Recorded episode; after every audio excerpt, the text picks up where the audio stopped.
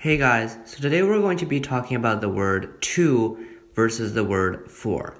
It can be difficult to know which one to use when you're creating a sentence because the difference between these two words isn't that obvious.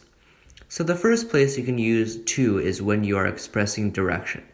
For example, we are going to the park tomorrow. In this case, you're saying that you are intending to direct yourself towards the park.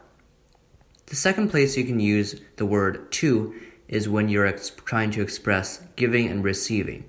For example, you can say, I gave the apple to Bob. The third place you can word, use the word to is when you're showing a connection between two things.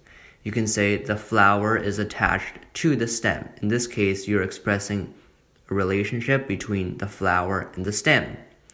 Next, you can use the word to when you're comparing two things, as in something like chess is better than checkers.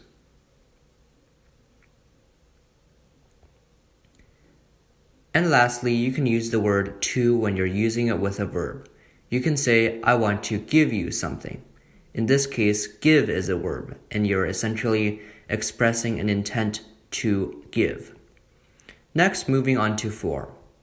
The first place you can use for is when you're expressing reason. For example, you can use I eat asparagus for nutrition.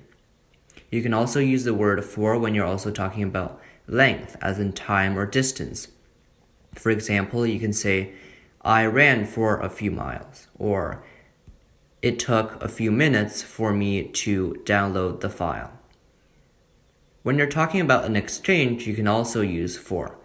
For example, you can say, I gave you a dollar for that cookie.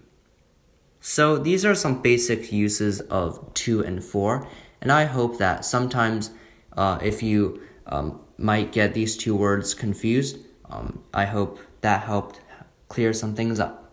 Goodbye.